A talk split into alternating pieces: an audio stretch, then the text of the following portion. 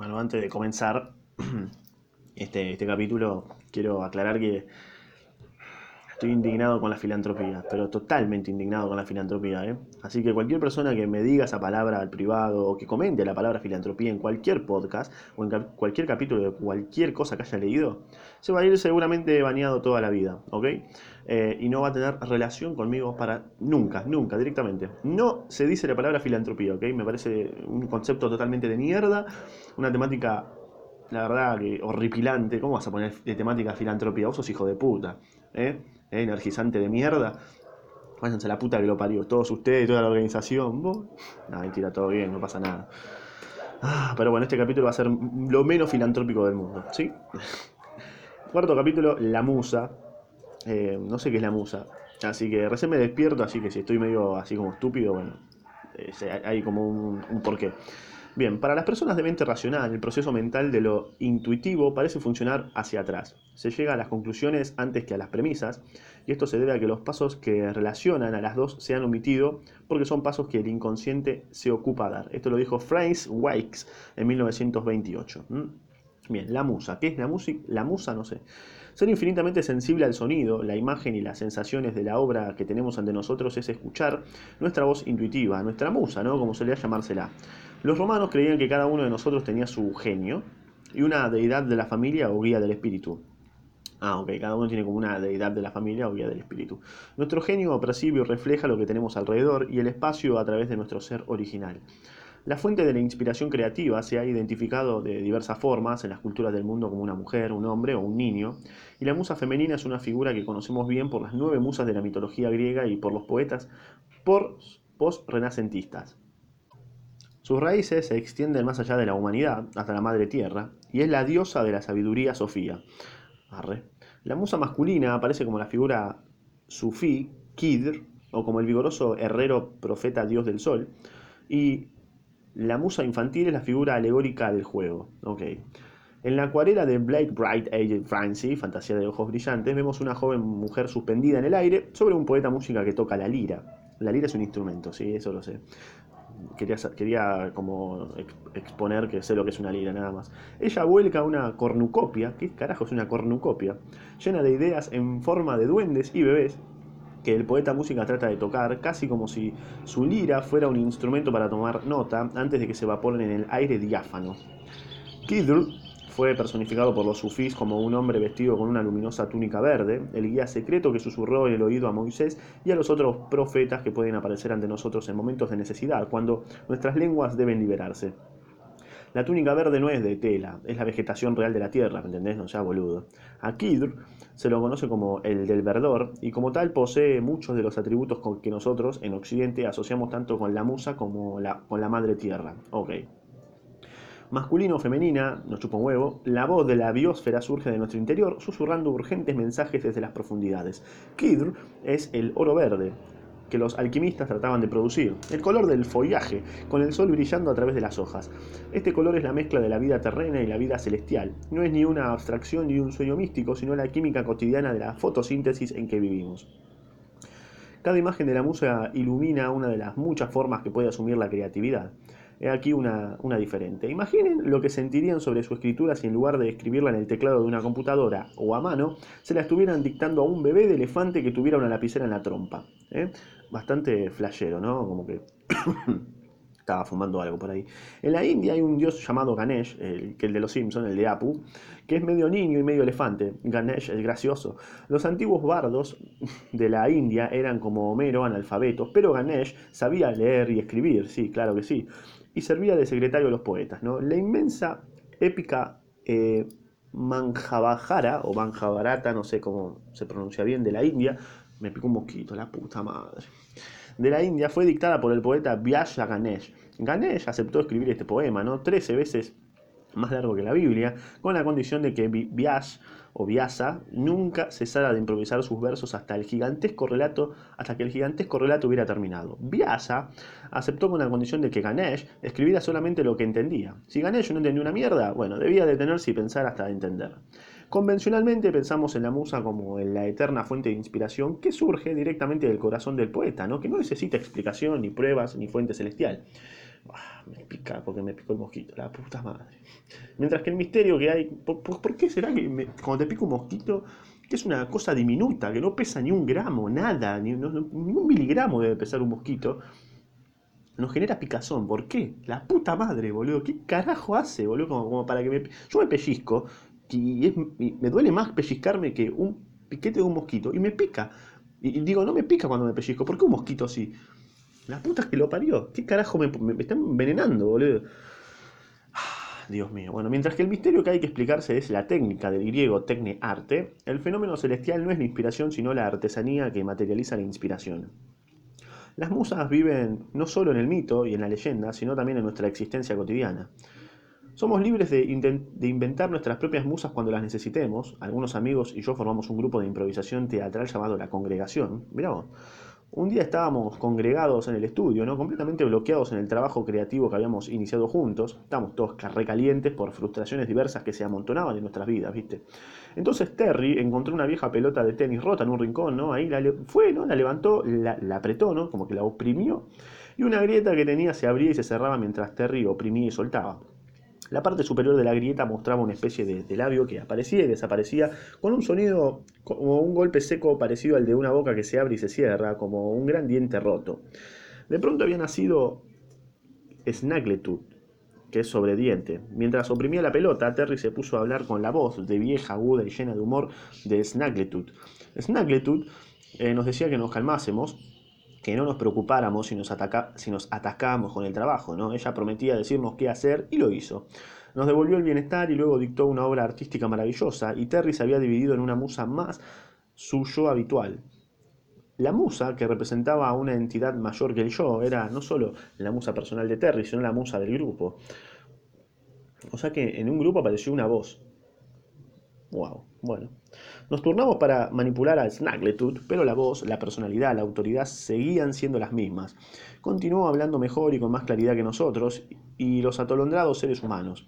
Pronto empezamos a llamarla Snaggletooth, que es sobre verdad, con una mezcla de humor y sincera gratitud. Para mí se tomaron un fernet, ¿viste? Quedaron así como, eh, mirá la voz, habla la voz. Aunque Snaggletooth desapareció hace mucho tiempo, se puede decir que este volumen es el primer libro de estética y filosofía dictado por una pelota de tenis. Esa pelota verde que es la Tierra, la biosfera, la del verdor, es la gran entidad de la que somos parte. Y la musa, o Kid, Sofía o el Espíritu Santo, es la voz del todo que habla a través de las partes.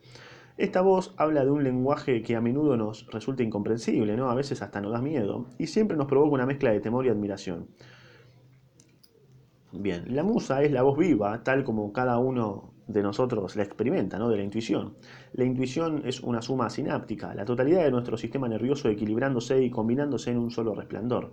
Es como la computación, pero mientras la computación es un proceso lineal que va de A a B y de B a C, la intuición se computa en forma concéntrica. Todos los pasos y todas las variables convergen a la vez en el punto central de decisión, que es el momento actual. El conocimiento razonado procede de un paso por vez y los resultados de un paso pueden echar por tierra a los del anterior.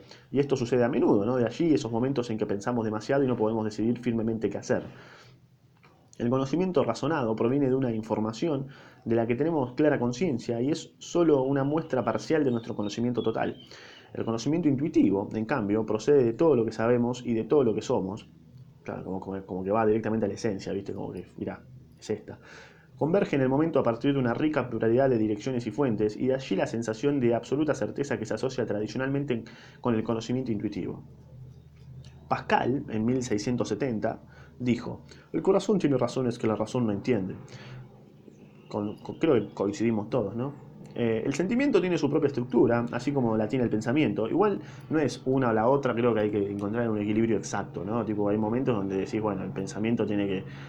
Es como que lo racional como que la mente tiene que estar por encima del sentimiento en algunas situaciones, porque si nos vamos a dejar llevar todo por intuición o por sentimientos, y la verdad que estamos medio, en la B, sería una anarquía total todo lo que hagamos, ¿no? Como que aunque hagas algo que sientas, eso que sientas tiene que estar guiado por tu mente, ¿no? Porque si no, eh, te vas a frustrar todo el tiempo y, la mente tiene que manejar esa frustración, ¿me entendés? Eh, creo, creo que sea creo, no sé, es lo que yo opino de mi es patética existencia, ¿viste? En realidad no te tenés que tomar de lo que digo, ¿viste? Vos sacás tu conclusión y seguramente me chupa un huevo, así como vos también te chupa un huevo esto.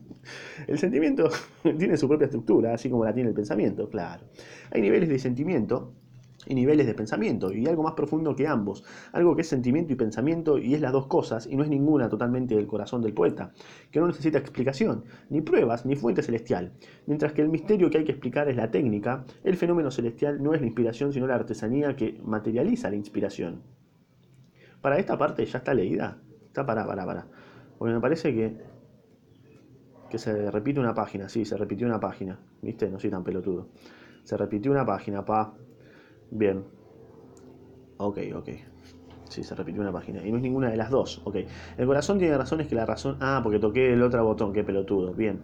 Hay niveles de sentimiento y niveles de pensamiento. Y algo más profundo que ambos, que es algo que es sentimiento y pensamiento y es las dos cosas y no es ninguna de las dos. Cuando decimos confía en tus entrañas o confía en vos mismo o esa wea, es a esta actividad, a la intuición que referimos nuestras decisiones. Eh, puede ser. Recuerdo un sentimiento que me invadió una vez al colgar el teléfono, ¿no? una especie de tristeza. Me daba cuenta de que mi conocimiento interno me había hecho decir algo y no presté atención. Pensé con pena en otras ocasiones anteriores en que había oído esa voz y la había ignorado. Eh, sí, sí, puede ser. La lección más simple, y sin embargo la más elusiva en la vida, es aprender a escuchar esa voz que sirve de guía. Sí, igual esa voz de guía también te puede estar engañando, ¿no? El tema es que no te mientas a vos, en realidad. Yo he aprendido a responderle cada vez más, pero, pero hay, todavía hay momentos en que admito que me he perdido una experiencia extraordinaria porque no logré captar el mensaje con la rapidez suficiente. Claro, es como que ahí, hice un podcast, algo, hice un podcast hablando de esto, que hay oportunidades, uno tiene que estar atento y no ser un pelotudo. Hay que estar atento y que ni siquiera alcanza con esa atención, porque después puedes prestar atención, aprovechas y sos un pelotudo igual. ¿Me entendés? Entonces como que tenés que estar atento a los mensajes que te da el, eh, eh, no, sé, el azar o la ilusión del azar, no sé. es extraño como algo que, no sé, qué sé yo. Y cuando eso sucede, algo se pierde irrevocablemente, ¿no? En esos momentos es vital aprender a perdonarse. Sí, tampoco como que, uh, mal ahí, ¿no? Pero sí. Tal vez el estado de alerta signifique estar siempre listo para responder, pero nadie puede estar alerta todo el tiempo, claramente, claramente. Sin embargo, podemos aproximarnos a eso, podemos aprender a escuchar en forma cada vez más confiable, y el dominio significa responsabilidad, la capacidad de responder en el tiempo real a la necesidad del momento. La vida intuitiva o inspirada significa no limitarse a oír pasivamente la voz, sino actuar en concordancia. Claro, no puedes estar todo el tiempo escuchando la voz intuitiva porque te vas a volver loco, ¿me eh, hay momentos donde tenés que estar en piloto automático y bueno, ahí programas tu mente, ahí rutina, F, pero bueno, es lo que a largo plazo eh, te va a permitir eh, escuchar también a tu voz eh, interior, a tu intuición en momentos que de verdad hagan falta, que ya, ya, no puedas más. Ponele, ¿no? que quieras cambiar. La que a veces el cambio se da de manera espontánea, creo yo. La improvisación es la intuición en acción y una forma de descubrir la musa y aprender a responder a su llamado. Aunque trabajemos en forma muy estructurada, ¿no? composicional, comenzamos con ese proceso siempre sorprendente en que no tenemos nada que ganar y nada que perder. Los chorros de intuición consisten en un rápido flujo de elección, elección, elección. Cuando improvisamos con todo el alma, navegando por esa corriente, las elecciones y las imágenes se abren entre sí con tanta rapidez que no tenemos tiempo de asustarnos ni de retroceder ante lo que la intuición nos dice. Toda la esencia de traer el arte a la vida es aprender a escuchar esa voz que nos guía. Abrir el estuche del violín y tomar el instrumento es para mí un acto que marca un contexto, un claro mensaje a mí mismo de ahora es el momento de responder esa voz. Como ese momento está tan marcado, es fácil de sintonizar. El desafío mucho más grande es llevar esa cognición poética a la vida cotidiana. Claro. Encontrar la voz del corazón, esa es la aventura que está en la médula de este libro. A eso se dedican todos los artistas, a una búsqueda de toda la vida, no una búsqueda de visión, porque la visión nos rodea a todos, sino a la búsqueda de nuestra propia voz con este ejemplo, ahí terminó el capítulo, con ese ejemplo del violín me sentí identificado por el tema de cuando a veces no tengo ganas de leer, pero, pero de verdad, con Crónicas Marcianas había días que realmente decía que la puta que me parió, qué paja leer el libro que aparte ya lo leí, tipo como, bueno, y cuando empezaba a leer ya está, me enganchaba, viste, era como que listo, ya está, me, interesa y le seguía dando, pero era como que esa primera, sería hipócrita decir que siempre, ah, siempre tengo ganas de leer, sí, obvio, no, a veces es como que, eh, o sea, sé que a largo, a largo plazo, la lectura me va a servir más que, cualquier otra estupidez que vaya a hacer, porque ¿qué voy a hacer? ¿Qué voy a hacer si no leo? ¿Me O sea, seguramente me pongo a pensar y digo, voy a hacer una pelotudez que me va a chupar un huevo, ¿me entendés? En cinco años, me va a chupar un huevo, en dos meses, me va a chupar tres huevos. En cambio, leer me puede servir para otras cosas, ¿me entendés? Más a largo plazo, que no tengo que pensar ahora, ya, ya, ya, sino más allá, en un tiempo más prolongado. Que tampoco me garantiza que, oh, leíste ese libro, oh, sos un capo, no, nada que ver, pero no, sé, a ver, no, sé cómo explicarlo, es como otra cosa, es como la musa, LOL, eh, cuestión que me fui por las ramas como un estúpido, como siempre, ¿viste? Como siempre. Cuestión que siempre, ah, o hay veces, no siempre, ¿no? Hay veces donde me da paja empezar a leer, pero después, como dice él, agarro el violín, agarro el libro, y es como que listo, ya está. Arrancamos. Pusimos primera, segunda, y empezamos a darle, ¿me entendés? Nazi. Y ahí es como que te, te llevar un toque. Bien, eh, ahí culminó el cuarto capítulo que se llama La Musa. Así que creo que no hay que explicar qué es el concepto de la musa, sino que lo tenés que, que, lo tenés que sentir intuitivamente.